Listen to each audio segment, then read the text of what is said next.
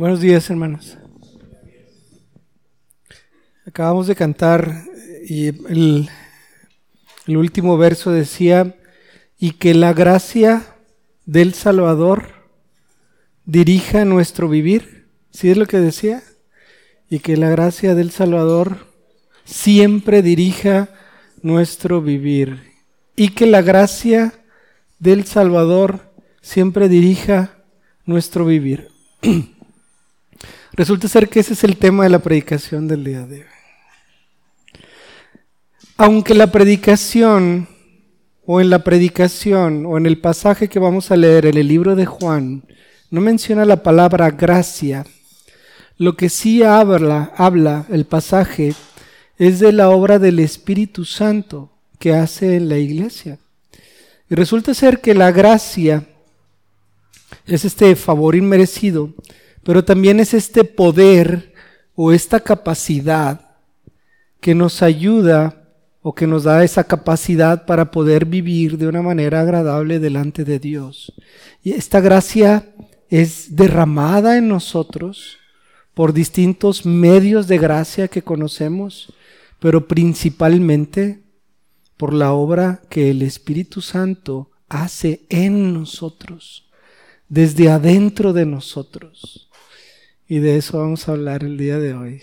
Justo el versículo que estaba eh, finalizando el canto dice esto precisamente. Y que la gracia del Salvador siempre dirija, dirija, nos guíe, siempre dirija nuestro vivir. Les pido, hermanos, entonces que abran sus Biblias en el libro de Juan.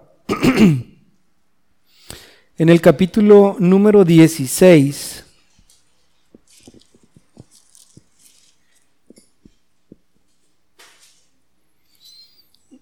Y el día de hoy vamos a leer de los versículos número 12 al 15, un pasaje muy corto. Y vamos a enfocarnos exclusivamente en una cosa. El libro de Juan en el capítulo número 16 los versículos 12 al 15. Dice la palabra de Dios así.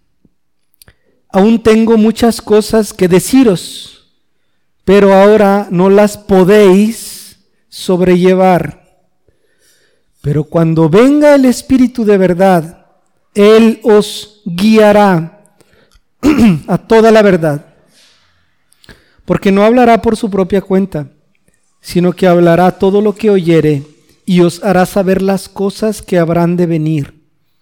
Él me glorificará porque tomará de lo mío y os lo hará saber. Todo lo que tiene el Padre es mío, por eso dije que tomará de lo mío y os lo hará saber. Vamos a orar. Oh Padre, te Doy gracias, Señor, te damos gracias por ser tan bueno con nosotros, con esta iglesia.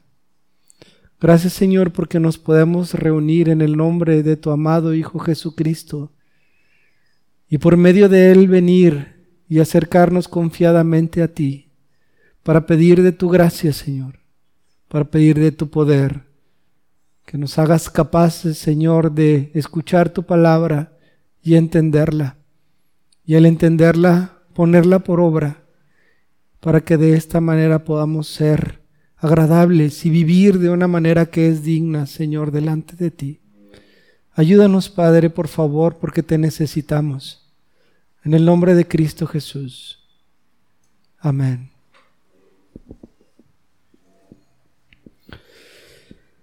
Dice el versículo 12, aún tengo muchas cosas que deciros.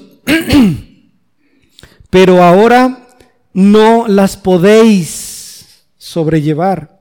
Ahora no tienes la capacidad para poder eh, entender, para poder discernir, para poder sobrellevar todo aquello que, que, tengo por decirte. Hay muchas cosas que tengo por deciros. Y esto es importante.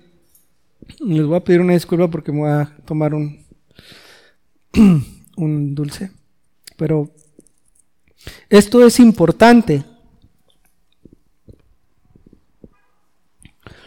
Porque estamos en el pasaje o en el momento justo que es conocido como el discurso de despedida de nuestro Señor Jesucristo. Nuestro Señor Jesucristo ha estado con los discípulos, con los apóstoles, tres años y les ha enseñado muchísimo.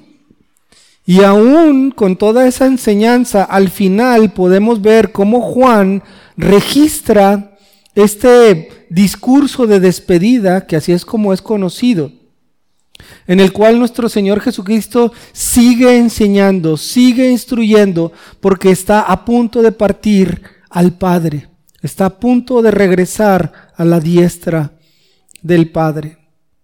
Y eh, dice el Señor, aún tengo muchas cosas que deciros, pero ahora no las podéis sobrellevar, ahora no tienen la capacidad. Estábamos hablando de la gracia, ¿verdad? Y cómo la gracia es poder, o es el poder de Dios, o es esta capacidad que nos ayuda a nosotros para vivir de una manera agradable delante de Él.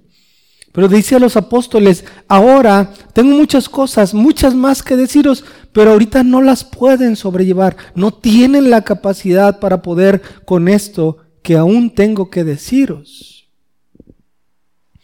Y en el versículo número 13 dice, pero, pero cuando venga el Espíritu de verdad, cuando, cuando venga el Espíritu de verdad, esto es, cuando sea derramado el Espíritu de tal manera y con tal poder sobre vosotros, entonces, entonces es.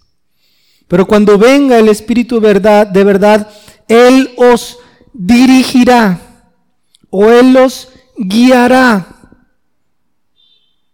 a toda la verdad. Entonces Él dice, nuestro Señor Jesucristo, aún tengo muchas cosas, ahora no las pueden eh, sobrellevar. Pero cuando venga el Espíritu Santo, cuando venga el Espíritu de verdad, Él los va a guiar, Él los va a dirigir, Él les va a dar la capacidad para poder entender, para poder sobrellevar toda la verdad que yo tengo que deciros o que falta por decir. El punto central de nuestro pasaje está en la obra que el Espíritu Santo hace en la iglesia. Él dirige a la iglesia o él guía a la iglesia a toda la verdad. Si nosotros vemos el contexto de nuestro texto, este contexto habla de la partida de nuestro Señor Jesucristo al Padre, lo recordamos, desde el capítulo número 13. Nuestro Señor Jesús, es, el, final del capítulo número 13, y luego tenemos todo el capítulo número 14, y luego tenemos todo el capítulo 15 y este capítulo 16. Toda esta porción es el discurso de despedida de nuestro Señor Jesucristo. Y este discurso de despedida inicia cuando nuestro Señor Jesucristo le revela a los discípulos, es hora de irme, tengo que regresar al Padre. Un mandamiento nuevo os doy, que se amen los unos a los otros como yo os he amado. Y entonces ahí Pedro interrumpe y dice, ¿cómo que, cómo que te vas? Yo voy contigo. Y el Señor le dice a Pedro, tú, tú, tú vas a irte conmigo. Tú me vas a negar, Pedro. Y después le dice, no se turbe vuestro corazón, iniciando el capítulo número 14. Creéis en el Padre, crean también en mí. Entonces, este discurso de despedida se centra en la vida que han de llevar los discípulos o los creyentes sin la presencia física de nuestro Señor Jesucristo. Es una palabra de consuelo que está siendo dada por parte de nuestro Señor Jesucristo para que ellos puedan caminar una vida cristiana, una vida de fe, una vida agradable delante de Dios. Y esta vida cristiana está encaminada, según lo que podemos ver en el discurso de despedida, en tres grandes corrientes o tres grandes medios que utiliza nuestro Señor o que nos ha dejado nuestro Señor para que nosotros vivamos la vida cristiana. Por eso nuevamente el versículo es, glorioso, porque dice, eh, ¿cómo decía el versículo? y que la gracia del Salvador siempre dirija nuestro vivir. Es esto. Esto mismo es. Ahora, nuestro Señor Jesucristo da estas tres, tres medios. El primero es la fe en Él. La vida del cristiano es una vida de fe. Y es por eso que dice, creéis en, creéis en el Padre, creéis también en mí. El Señor ha estado diciendo esto a lo largo del libro de Juan. Las palabras que yo hablo no proceden de mí, sino que proceden del Padre. Si me creéis a mí, le estás creyendo al Padre porque yo he sido enviado del Padre. La palabra que yo les estoy diciendo a ustedes no es, no es mía. Bueno, claro que sí era del Señor porque le estaba diciendo, pero es, es lo que el Padre tiene para ustedes. Es esta revelación del Padre por medio del Hijo. Por eso es el, el Hijo es el profeta que habría de venir. Aquel que fue profetizado desde los tiempos de Moisés. Uno de, en medio de, de ustedes. A él lo irán. Y por eso en la transfiguración, estando Moisés y Elías, el Señor, el Padre, se presenta y dice, este es mi Hijo amado, que tengo complacencia. A él oigan. Y por eso el libro de Hebreos inicia también de esa manera. Antes, en los tiempos de antes, el Señor ha hablado por medio de los profetas. Hoy ha hablado por medio de quién? De su Hijo Jesucristo. Él es el profeta que habría de venir, porque Él revela la voluntad del Padre. Entonces, ¿cómo hemos de vivir o cómo ha de vivir la iglesia? Bueno, ha de vivir por medio de la fe. Y esta fe está puesta en Jesucristo, en la persona de, nuestro Señor Jesucristo y en su palabra. En la palabra de Dios que viene por medio de nuestro Señor Jesucristo. Por eso es que un, punto muy importante en este discurso de despedida con respecto a la vida cristiana tiene que ver con la fe puesta en nuestro Señor Jesucristo. Es fundamental para nosotros en la vida cristiana que nosotros caminemos conforme a la voluntad de Dios. Y esta voluntad de Dios ha sido revelada por medio de, de, su Hijo, del Padre, por medio de su Hijo a nosotros, por esta palabra que ha sido dada. Crean en mí. Y luego dice, si me aman, guarden mis mandamientos. O sea, la palabra de Dios, la palabra de Cristo, es aquel medio por medio del cual nosotros vamos a vivir una vida cristiana que es agradable delante de Dios. ¿Por qué? Porque estamos escuchando a Dios mismo por medio del Hijo, quien también es Dios. Este es el primer punto. El segundo punto es, bueno, punto número uno, ustedes crean en mí. El punto número dos es permanezcan en mí. No solamente crean en mí, sino permanezcan en mí. A esto se refiere la palabra en el capítulo número 15 del libro de Juan, donde vemos la parábola de la vid. Permanezcan en mí, guarden mis mandamientos. ¿Por qué? Porque al permanecer en Cristo, fruto va a proceder de ustedes. ¿Sí? Si nosotros escuchamos la palabra de Dios, la guardamos, permanecemos, la ponemos en práctica, según lo que nuestro Señor Jesucristo nos, da, nos ha dado, entonces fruto va a venir de esto. Y un árbol de manzanas siempre va a dar manzanas. Un árbol de peras siempre va a dar peras. Un árbol de higos siempre va a dar hijos. Si nosotros somos cristianos, el fruto que va a venir de nosotros es aquel que procede de Cristo. No hay más. Imposible que nosotros demos otro fruto. ¿Por qué? Porque lo que estamos recibiendo es su palabra la cual nosotros estamos obedeciendo y estamos guardando y estamos poniendo por obra, permaneciendo en Él, y por lo tanto con el tiempo el fruto de, este, de esta vida en, eh, eh, en la palabra de Dios, permaneciendo en la palabra de Dios, solamente es un fruto que procede de Dios mismo, del Espíritu Santo, por medio del cual nosotros damos gloria a Dios. El fruto del Espíritu, como lo dice Gálatas, amor, gozo, paz, paciencia. Por eso es que la fe obra por el amor. Pablo lo va a decir más tarde en el libro de Gálatas. La fe que obra por el amor. Nosotros creemos, pero al permanecer en esta palabra, obramos de tal manera que es manifiesta por medio del amor. El amor no solamente se siente, sino que se demuestra por medio de obras de amor que producen bien al prójimo. Entonces esta es la segunda de los medios que está enseñando nuestro Señor Jesucristo para la vida cristiana. Es, cree en mí, esto es, cree en mi palabra, permanece en ella para que des fruto. Y este fruto es manifiesto por medio del amor. Por eso los dos grandes mandamientos del Antiguo Testamento es ama al Padre y ama a tu prójimo. Y el mandamiento del Nuevo eh, Testamento es amarás a tu prójimo como yo os he amado. Sí lo podemos ver.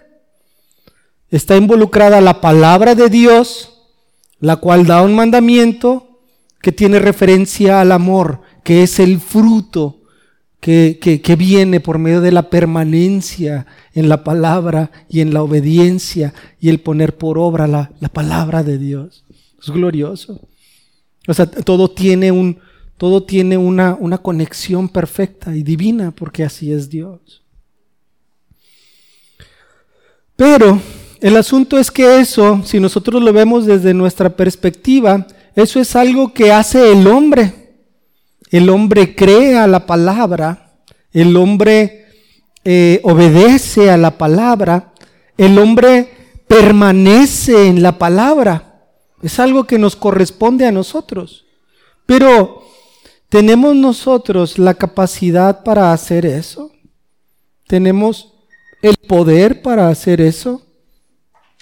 ¿Para creer? ¿Para buscar a Dios? ¿Para permanecer? ¿Para obedecer, para guardar sus mandamientos? ¿Tenemos la capacidad verdaderamente para, para hacer eso? ¿O necesitamos de la ayuda de alguien para poder cumplir con eso que nos es demandado? El tercer punto que nuestro Señor Jesucristo está enseñando con respecto a la vida cristiana tiene que ver con la obra que Dios mismo va a hacer en nosotros por medio del Espíritu Santo. La tercera y sumamente importante cosa que está abordando nuestro Señor Jesucristo es la obra del Espíritu Santo.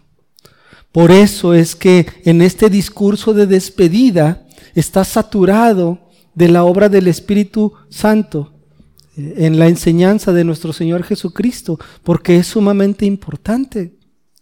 ¿Por qué? Porque el Señor conoce del monstruo que vive aún en nosotros, el pecado, el cual tiende a separarnos o a apartarnos de Dios siempre, porque eso es lo que el pecado hace. El pecado mata, el pecado causa muerte, el pecado causa separación. Eso es lo que origina el pecado. ¿Cómo iba a ser contrarrestado esto? Por medio de la palabra, por medio del permanecer en Él, pero siendo ayudados por el Espíritu Santo, quien es Dios.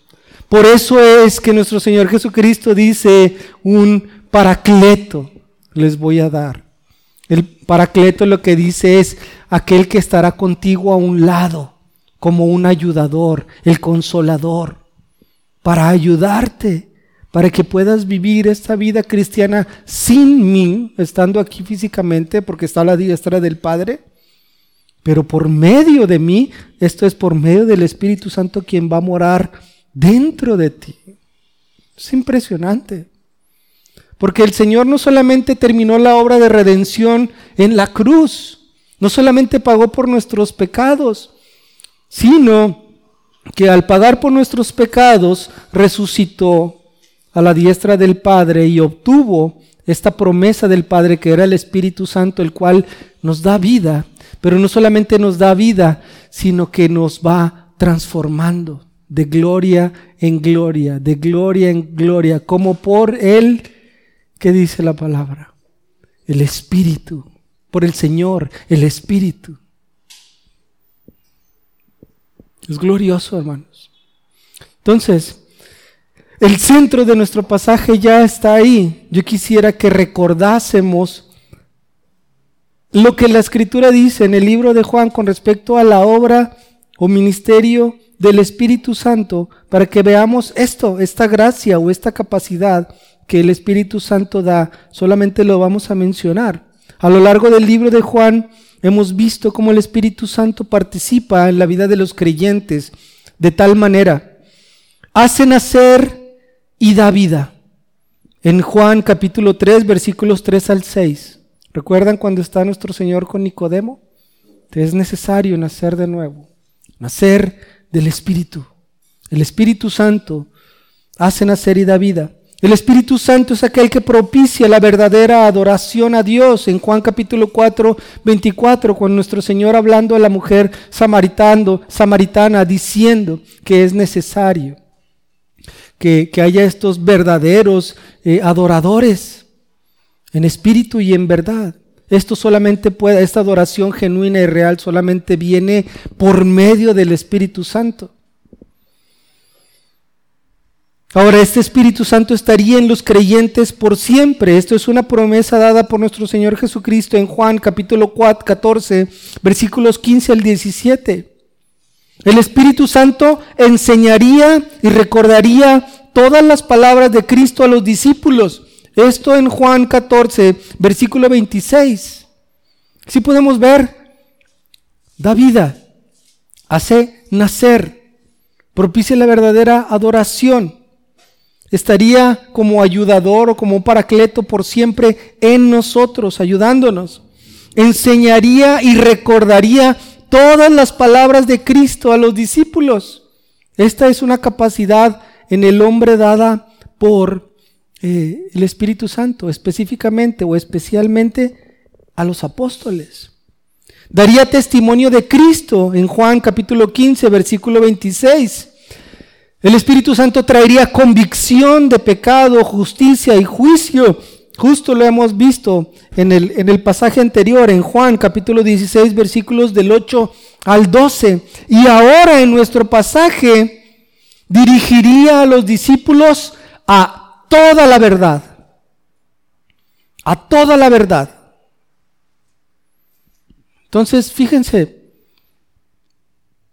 el Señor dice, crean en mi palabra, permanezcan en ella y ustedes van a ser ayudados por el Espíritu Santo para poder hacerlo. Así es la vida del creyente, así es la vida del cristiano. Falta un gran ingrediente, bueno, hay muchos, ¿verdad? Pero dentro de lo que nosotros podemos ver aquí en las escrituras está la oración, a la cual nos vamos a enfocar eh, en parte en la próxima prédica, si Dios quiere porque la oración es este medio de gracia por medio del cual nosotros solicitamos al Padre para recibir todo aquello que procede de Él, para formar este círculo en el cual nosotros recibimos de la gracia para poder vivir una vida cristiana que es agradable delante de Dios. Pero lo que dice nuestro pasaje el día de hoy dice, aún tengo muchas cosas que deciros, pero ahora no las podéis sobrellevar. Pero cuando venga el Espíritu de verdad, Él os guiará a toda la verdad. A toda la verdad. ¿Qué significa esto? Él os guiará a toda la verdad. Bueno, claramente, nuestro Señor Jesucristo ha dicho, ha dicho yo soy el camino y la verdad y la vida. El Espíritu Santo dirige a la verdad en el sentido de que dirige a la iglesia hacia Cristo. Si nuestro Señor Jesucristo está diciendo, crean en mí, entonces aquel que nos ayuda, el Espíritu Santo, nos dirige a aquel en el que tenemos que creer. porque Él es la verdad. No nos dirige a falsas doctrinas o falsos maestros o falsos profetas. Nos dirige a aquel en el cual está la verdad.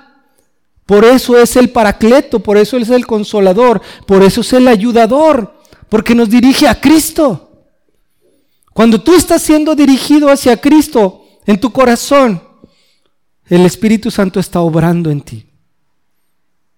El, el Espíritu Santo está haciendo una obra de tal, de tal manera que te está dirigiendo, te está llevando a Cristo. No significa que todo aquel que está yendo a Cristo sea salvo. Pero si estás aquí el día de hoy, es porque el Espíritu Santo ha tenido misericordia para traerte y dirigirte a Cristo. Porque no basta solamente con escuchar de Cristo, necesitas arrepentirte de tus pecados y creer en Cristo Jesús. Esa es la demanda del Señor. ¿De qué te sirve escuchar todos los sermones del domingo si no te arrepientes y crees? Cuando llegues al juicio final, estarás en el infierno. Es otro tema. El asunto es que la obra del Espíritu Santo dirige o va a dirigir a toda la verdad. Y esto tiene dos aplicaciones o dos implicaciones que son eh, eh, necesarias entender. Una que, que corresponde a los apóstoles en ese momento y otra que es correspondiente para toda la iglesia. Hay una aplicación de que el Espíritu Santo dirigirá toda la verdad particular para los apóstoles pero también hay una general que tiene que ver con todos nosotros. ¿A qué me refiero con esto? Cuando el Espíritu Santo, cuando el Señor le está diciendo a los discípulos, a los apóstoles, les está diciendo eso a ellos, a ellos. El Espíritu Santo los va a dirigir a toda la verdad. Después veremos en el capítulo número 17, que es lo que sigue en la oración sacerdotal, en la oración que nuestro Señor Jesucristo hace delante del Padre, algo que dice así, eh, santifícalos en tu verdad. Y luego que dice, tu palabra es verdad. Tu palabra es verdad. Cuando dice tu palabra es verdad, ¿a qué nos referimos nosotros? ¿Cuál es la palabra de Dios? Esta es la palabra de Dios. Esta es la palabra de Dios. Cuando está hablando de la palabra de Dios, obviamente entendemos que la palabra encarnada es nuestro Señor Jesucristo, pero por otra parte encontramos las escrituras, las cuales son la palabra de Dios. Cuando nuestro Señor Jesucristo le está diciendo, el Espíritu Santo los va a dirigir a toda la verdad, a, a lo que se está refiriendo es a toda la verdad, a toda la verdad. El Espíritu Santo los va a dirigir a toda la verdad. Y esta toda la verdad tiene que ver con tres cosas sumamente importantes. Número uno, que los apóstoles podrían interpretar las escrituras de manera correcta, esto es, cristocéntricamente. El Espíritu Santo, ahorita no pueden con lo que yo les voy a decir, pero cuando venga el Espíritu, Él los va a dirigir a toda la verdad. Y toda la verdad implica o incluye a las escrituras en el Antiguo Testamento. Nosotros hemos visto que los discípulos o los apóstoles citan al Antiguo Testamento estando nuestro Señor Jesucristo con ellos eh, eh, en muy pocas ocasiones. Muy pocas ocasiones. Pero ¿cuántas veces citan el Antiguo Testamento después de la muerte de nuestro Señor Jesucristo cuando ya les ha sido derramado el Espíritu Santo? ¿Cuántas? ¿Por qué? Porque el Espíritu Santo iba a dirigir a los apóstoles, después vemos para la iglesia, a toda la verdad, a interpretar correctamente la verdad revelada por Dios en el Antiguo Testamento, la cual tiene por objetivo principal y como enfoque principal al Hijo de Dios, nuestro Señor Jesucristo. Él iba a dirigirlos a toda la verdad en el Antiguo Testamento. Número dos, la obra del Espíritu Santo iba a obrar con respecto a los apóstoles para que pudieran registrar todo lo que habían escuchado del Señor y ponerlo en los evangelios. Para nosotros ahorita el ver las escrituras así es algo como sencillo, porque ya está escrito. Pero ahí, en ese momento, cuando nuestro Señor Jesucristo les estaba diciendo, ¿ustedes creen que ellos estaban apuntando todo lo que les estaba diciendo? ¿Quién se acuerda de lo que yo dije hace 15 minutos?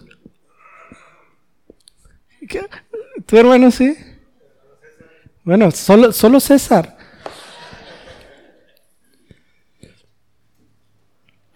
Pero imagínense a los apóstoles. ¿Cuánta instrucción no recibieron? Y se, dice Juan mismo, si se escribiera todo lo que nuestro Señor. ¿Quién tiene la capacidad para poder registrar eso? Bueno, aparte de César. Fíjense, la capacidad. Entonces, cuando venga el Espíritu Santo, Él los dirigirá a toda la verdad.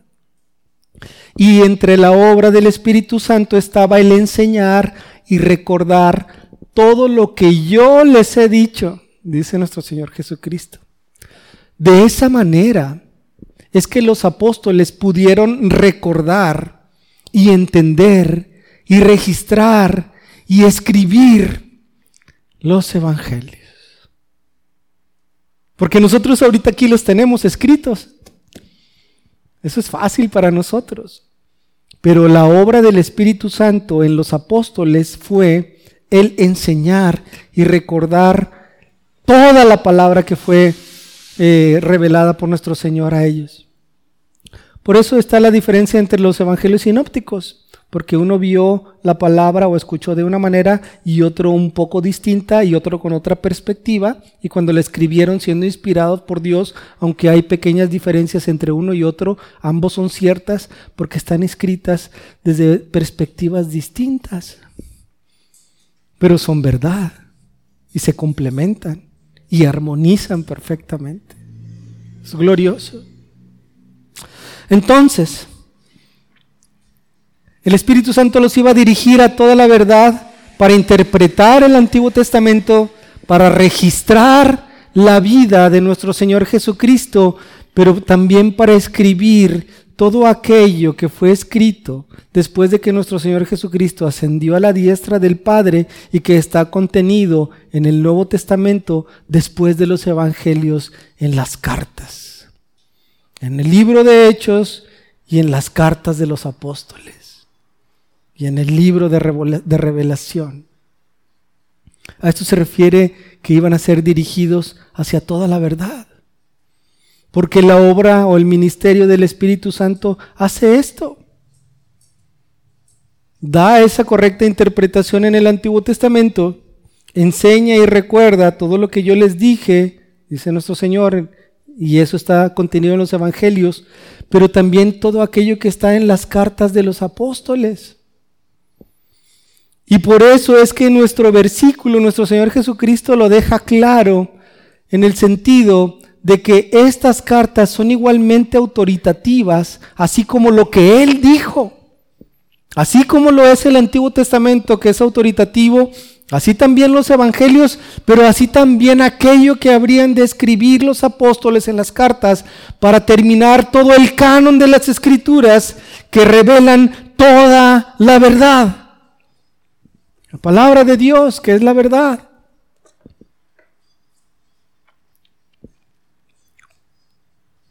Cuando dice aquí en el versículo 14, dice en el 13, pero cuando venga el, el Espíritu de verdad, Él los guiará a toda la verdad. Y luego dice, porque no hablará por su propia cuenta, sino que hablará todo lo que oyere y os hará saber las cosas que habrán de venir. Y eso que oyere, ¿qué es? Lo que Cristo tiene. Versículo 14, Él me glorificará porque tomará de lo mío y os lo hará saber. Os lo hará saber. Y luego clarifica nuestro Señor Jesucristo. Y si esto no, si, esto eh, puede quedar como, como algo vago, dice en el 15, todo lo que tiene el Padre es mío, por eso dije que tomará de lo mío y os lo hará saber. En muchas ocasiones, no sé si alguno de ustedes haya escuchado, pero en algunas de las Biblias traen letritas rojas donde nuestro Señor Jesucristo habla. Sí las tienen, ¿verdad? Hay personas que dicen, es que autoritativo solamente es lo que está escrito en las letritas rojas porque eso fue dicho por Cristo. Todo lo demás no. No tiene la misma validez lo que dice Cristo con respecto a lo que dice Pablo. No tiene la misma validez lo que dice Cristo con respecto a lo que dice Pedro y en las cartas.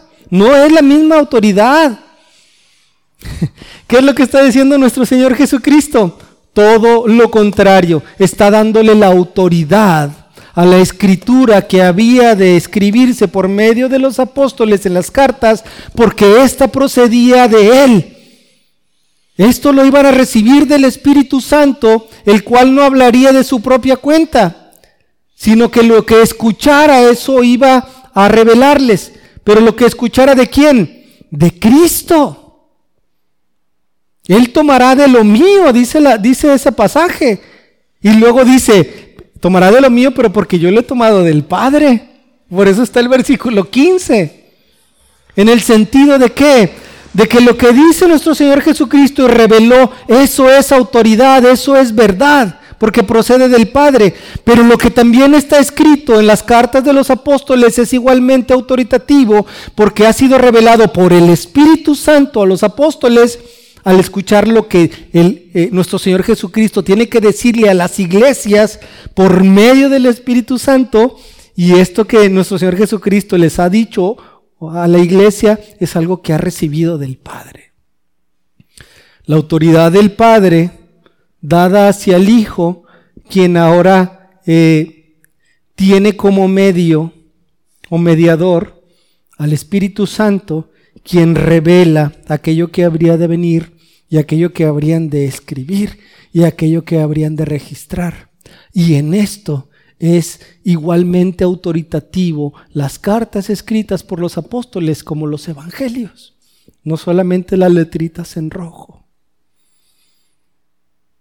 Aquí está la importancia de la obra del Espíritu Santo que primeramente iba a obrar en los apóstoles para que ellos pudieran interpretar el Antiguo Testamento. ¿Qué es lo que hace Pedro cuando viene el día de Pentecostés y entonces es derramado el Espíritu Santo? ¿Qué es lo que hace? Empieza a dar el discurso, la predicación y ¿qué es lo que hace? Cita el Antiguo Testamento.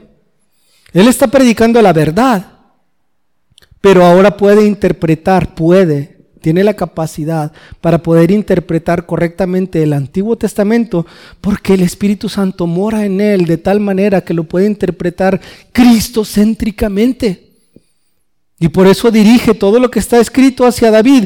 Tiene referencia hacia Cristo, que iba a morir y que tenía que resucitar, está referido hacia Cristo. Era algo que él no podía entender ahora, pero que iba a entender cuando viniera el Espíritu de verdad. Y esto es glorioso. ¿Por qué? Porque gracias a esta obra del Espíritu Santo en los apóstoles es que ellos pudieron interpretar el Antiguo Testamento, registrar los evangelios y después escribir las cartas apostólicas por medio de las cuales el Espíritu Santo nos dirige ahora a nosotros a toda la verdad.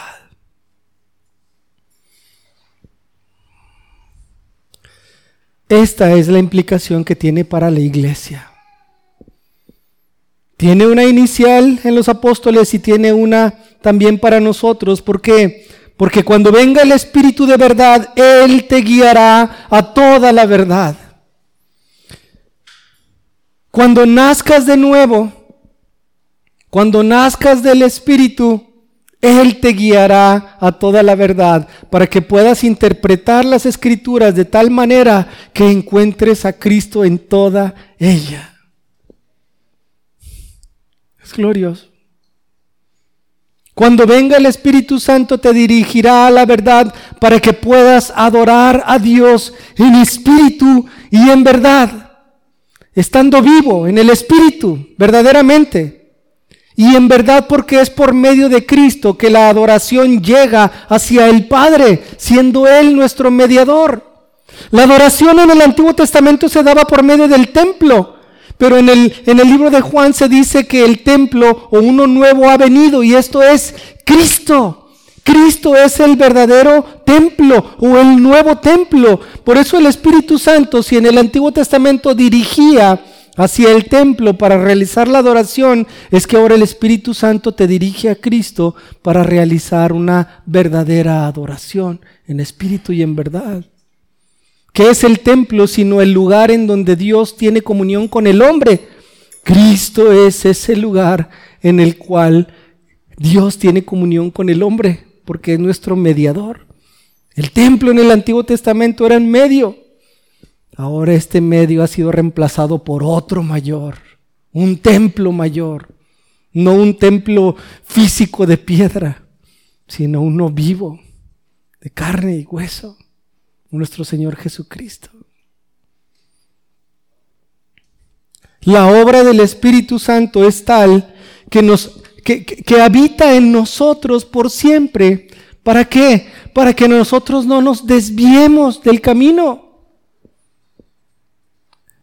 ¿Cuántas veces has dejado de orar? ¿Cuántas veces has puesto otros ídolos en tu corazón? ¿Cuántas? Desde que el Señor te salvó. Muchas, muchísimas. ¿Cuántas veces has dejado de pensar en Él? De amarlo, de respetarlo, de guardar su palabra. ¿Cuántas? Yo muchas. Hoy el Señor traía convicción de pecado a mi vida por tantas cosas que están en mi corazón y de las cuales desvío o me desvían para tener una comunión real con Él. Televisión, cine, eh, Facebook. Yo no tengo Facebook, pero todo eso. El deporte, aunque pueda ser bueno. Tantas cosas Muchas, muchas. Porque consume nuestro tiempo. Nuestro hermano Mario Sánchez habló de la apatía hace poco y es verdad. Pero ¿qué hace el Espíritu Santo? Te da la capacidad para que lo puedas reconocer y que te arrepientas y vengas delante del Señor y le dices, Señor, perdóname. Perdóname. Y cuando eso sucede y tú te arrodillas delante del Padre, lo único que está sucediendo es la obra del Espíritu en tu corazón para darte arrepentimiento y fe y venir de nuevo al camino del Señor. Porque nosotros conocemos las escrituras, pero ¿cómo podemos permanecer en ellas? ¿Cómo podemos permanecer en Cristo? sino por medio de la obra que el Espíritu Santo hace en nosotros. Así que Él nos da vida de nuevo, nos hace adorar en, espíritu y en verdad, nos ayuda en todo nuestro caminar. Si hoy estamos aquí, es por una obra del Espíritu Santo que también está haciendo en nosotros, para que no nos apartemos, para que continuemos hasta el final.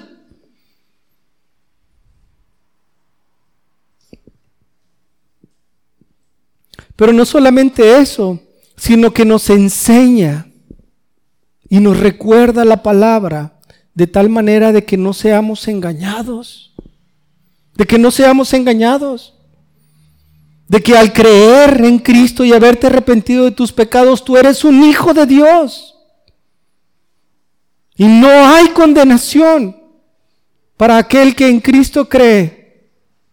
No hay condenación. y que nosotros podemos vivir una vida agradable delante de Dios. Y esto lo podemos recordar porque lo hemos escuchado o lo hemos leído en las escrituras, las cuales lo dicen y las cuales son verdad. Y entonces nos podemos aferrar a eso.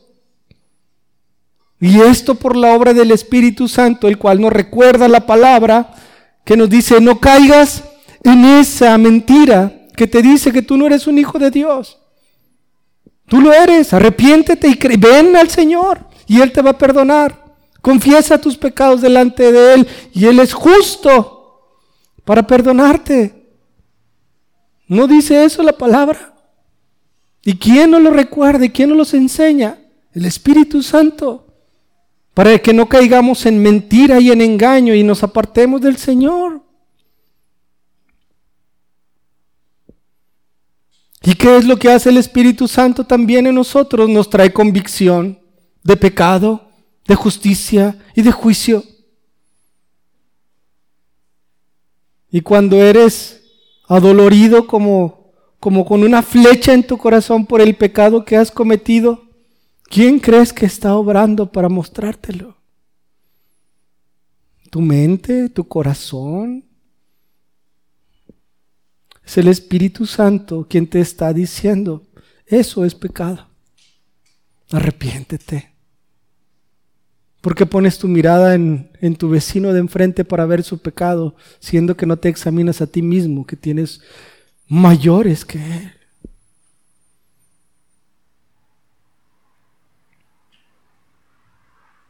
Pero esta obra del Espíritu Santo termina, o no termina, sino que inicia y termina, porque es algo continuo, dirigiéndonos a toda la verdad, a todo aquello que por medio de los apóstoles y profetas ha sido registrado en la palabra de Dios y que es verdad y que nos da esperanza y que nos da fe y que nos hace seguir caminando en justicia de una manera agradable delante de Él.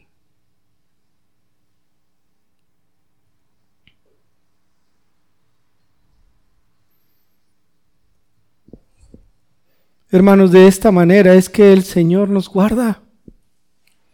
Él es un buen pastor y nosotros somos sus ovejas. Y en este discurso de despedida lo que dice es, crean en mí, crean en mi palabra. Y registró su palabra en estas sagradas escrituras para que nosotros la podamos visitar. Dice, permanezcan en mí y den fruto. Permanecemos en su palabra, pero es el Espíritu Santo quien obra en nosotros de tal manera de que demos un fruto agradable delante de Dios, un fruto de santidad. Santidad porque procede del Espíritu Santo, porque procede del Padre y del Hijo.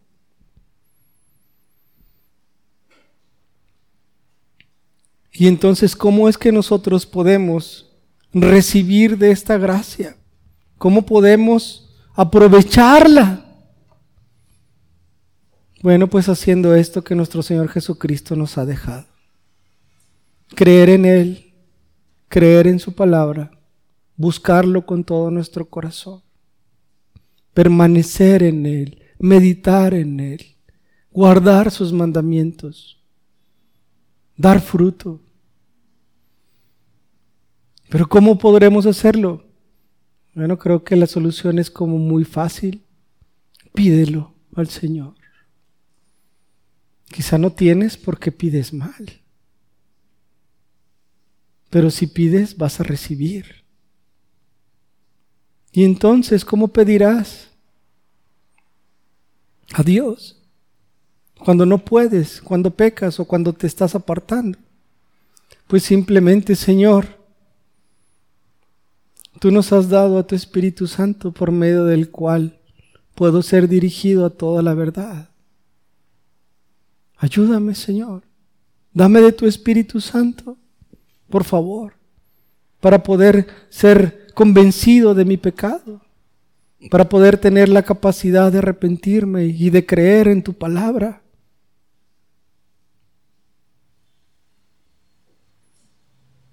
El problema es que no lo hacemos. Pero el Señor nos ha dado todo para que nosotros podamos continuar con una vida que sea agradable delante de Él. Que el Señor nos ayude, hermanos. Que el Señor nos ayude. El Espíritu Santo es Dios. Él es Dios. Pero fue dado por nuestro Padre y nuestro Señor Jesucristo para que podamos ser ayudados en este camino que tenemos de regreso a casa. Si tú no crees en Cristo, si tú no permaneces en su palabra, pues es porque tampoco has nacido del Espíritu Santo. Pero se lo puedes pedir a Dios. ¿Qué no dice la palabra que si lo pides te dará al Espíritu Santo? Arrepiéntete de tus pecados y pídele eso, que te dé vida por medio del Espíritu Santo para que puedas ser agradable delante de Él y que puedas vivir como un hijo de Dios. Vamos a orar.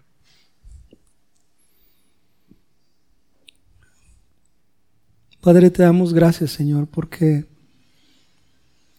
tu plan de redención es perfecto.